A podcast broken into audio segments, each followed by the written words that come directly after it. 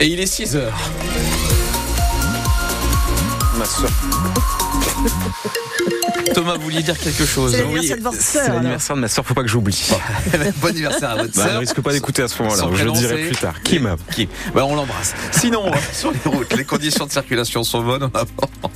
On On n'a pas de ralentissement à signaler, pas d'opération de blocage, notamment pour le moment, bien sûr. Thomas, la météo. La météo, euh, alors on m'a marqué temps couvert, mais moi sur les cartes je vois des soleils partout. Donc en tout cas il y aura pas de pluie, ça c'est sûr, mais voilà on sera entre des nuages et du soleil et des températures euh, qui sont comprises ce matin euh, entre 1 et 6 degrés, 1 degré dans la Vénoise, 6 degrés euh, dans le Calaisie, les maximales cet après-midi entre 8 et 10. Elle commence bien cette émission. Alors que les négociations commerciales se terminent aujourd'hui, les agriculteurs ciblent la grande distribution. Oui, avec le siège de Paris, c'est un peu le thème de la journée d'hier. La grande distribution accusée d'importer moins cher, accusée de ne pas respecter ou de contourner les lois Egalim. Ces lois sont au cœur des revendications des agriculteurs qui manifestent depuis plusieurs jours puisqu'elles garantissent un prix d'achat aux agriculteurs au moins équivalent au coût de production. Pour vérifier si tout cela était bien respecté, des tracteurs ont donc rendu visite hier à plusieurs supermarchés. Claire Chekagini a suivi l'une de ces opérations chez Leclerc à Allen-les-Aubourdins. En tête du convoi, le tracteur d'Éric Esmédal. producteurs de lait, de porc, pommes de terre et haricots. Leclerc apparemment ne respecte pas la loi Egalim parce que sa centrale d'achat est, est hors France. Voilà, on y est.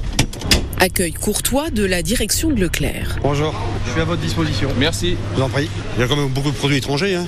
Bah, et là, il y a de la carotte d'Espagne en botte, euh, que nous, par ici, on fait de la carotte. hein. Est-ce que vous trouvez normal de- des champignons de Paris, de Pologne Alors qu'en France, nous avons des producteurs pas plus loin qu'à Comines? On n'a pas les origines de la viande. Pas les origines. Bah pour moi c'est pas légal, hein. on est obligé de marquer l'origine. hein. Si vous regardez que le prix, bah vous allez dire bon c'est bien, c'est pas cher. D'où l'idée de solliciter la direction. Je veux pas que vous ayez dans ma réserve, c'est tout.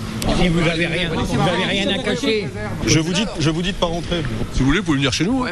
Il n'y a pas de problème. Et au moins vous allez savoir comment c'est produit. On voudrait voir dans les frigos et on peut pas y accéder parce qu'on dit qu'on n'est pas habilité et qu'il y a personne du magasin qui nous accepterait de nous faire voir ce qu'il y a dans le frigo. Parce que là, dans les frigos, qu'est-ce que vous croyez qu'il y aurait? Peut-être de la viande pas d'origine française qui ne respecte pas la loi Egalim mais on peut pas les vérifier veulent pas nous faire voir. Les agriculteurs repartent en fixant sur les portes du magasin un appel pour retrouver Michel-Édouard Leclerc sous forme d'alerte enlèvement.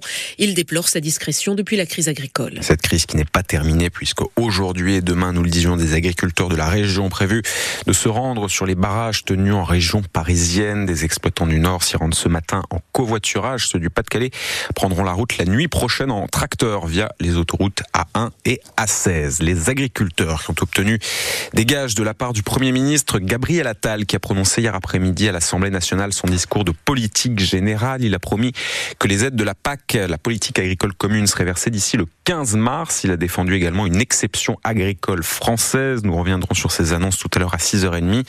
Le Premier ministre qui a balayé de nombreux autres sujets pour lutter contre les rendez-vous médicaux qui ne sont pas honorés. Gabriel Attal relance l'idée donc de la taxe lapin. Ceux qui ne vont pas au rendez-vous pourraient devoir payer quand même. Il a annoncé également sa volonté de supprimer l'allocation sociale de solidarité, l'ASS, qui permet aujourd'hui à des chômeurs en fin de droit de continuer à acquérir des trimestres pour leur retraite.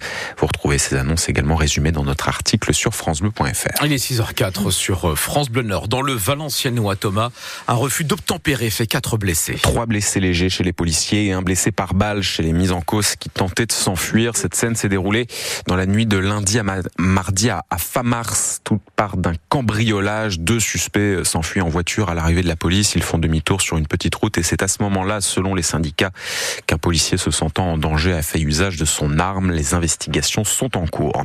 À Lille, des peines de prison ont été prononcées hier au, procès de ce vaste trafic de déchets entre la Belgique et la France. Procès que nous avions suivi le, le mois dernier. Neuf personnes étaient jugées pour avoir participé à ce trafic des déchets transportés d'une part en toute illégalité, puis ensuite confiés parfois à des centres de tri qui n'étaient pas payés, déchets qui aussi parfois étaient tout simplement bazardés en pleine nature. Les neuf mis en cause ont donc été euh, reconnus coupables. Ils écopent de peines de prison assorties d'amendes, des peines d'astreinte également, 150 euros par mois notamment pour remettre en état le site de Redange en Moselle où ont été déversés euh, des déchets.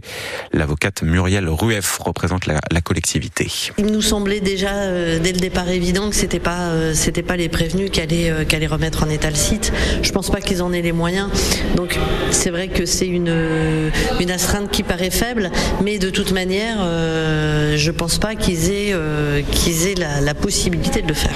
Est-ce que la symbolique compte au moins dans cette condamnation? La symbolique compte, et je crois qu'elle compte beaucoup sur le, au niveau des, des, des sommes qui ont été euh, prononcées. Elles sont, euh, si on les met bout à bout, elles sont quand même astronomiques. Bon, on se fait pas d'illusions, on les récupérera pas, mais euh, il y a quand même une réponse très très forte euh, du tribunal sur ce type d'infraction. Les, les peines sont, me semblent quand même, notamment celles euh, qui sont euh, qui ont été euh, données au principal, euh, au principal prévenu. C'est une peine qui est lourde. Il y avait à ce procès au total 34 parties civiles. Ils ont accueilli 200 000 personnes dans le Nord et le Pas-de-Calais en 2022, mais ces structures sont aujourd'hui menacées. Les centres sociaux, une journée de mobilisation est organisée aujourd'hui pour les défendre avec euh, une manifestation dans les rues de Lille. Ces centres qui organisent, quel que soit l'âge, des ateliers, des services de crèche ou encore des activités pour les seniors. Ces centres sont fragilisés par l'inflation. Plus de la moitié des structures dans nos deux départements prévoient d'être en déficit cette année. En basket, euh, Thomas, elles l'ont fait. Les joueuses de Villeneuve d'Ascq se sont qualifiées pour les quarts de finale de l'Euroleague féminine. Grâce à leur victoire hier soir 85-72 face aux Polonaises de Polkowice, c'est la première fois de son histoire que le club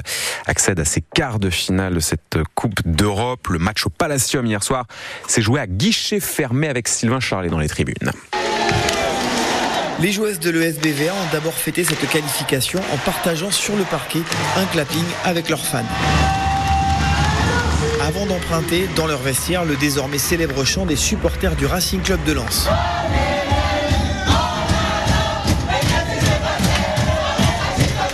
En chef de bande, la Belge Maxwella Lizowa Mbaka, qui n'a jamais eu de doute sur la motivation de ses coéquipières. C'est beaucoup d'excitation. Après, je pense qu'on était déjà euh, fort remonté parce que le match aller, on s'est fait battre de 20 points à la part. Et euh, vu qu'on a eu quand même pas mal de défaites ces temps-ci, ben on avait. On a joué, on a joué avec l'ego, etc. Parce qu'on a quand même de la fierté.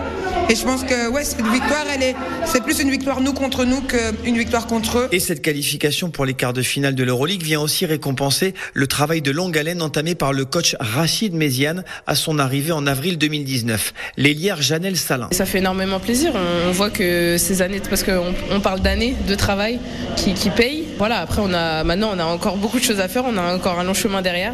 C'est un truc de fou. C'est un peu familier ce que je veux dire, mais c'est un truc de fou. Voilà. Un truc de fou que les Villeneuvoises vont donc chercher à prolonger le mois prochain en quart de finale contre les Hongroises de Milkolk. Reportage France Bleu Nord de Sylvain Charlet. Les premiers matchs de ces quarts de finale donc de l'Euroleague féminine se joueront le mois prochain, comme l'a dit Sylvain, dans une vingtaine de jours. Le basket avec également la Pro B, deux défaites hier soir pour les clubs nordistes.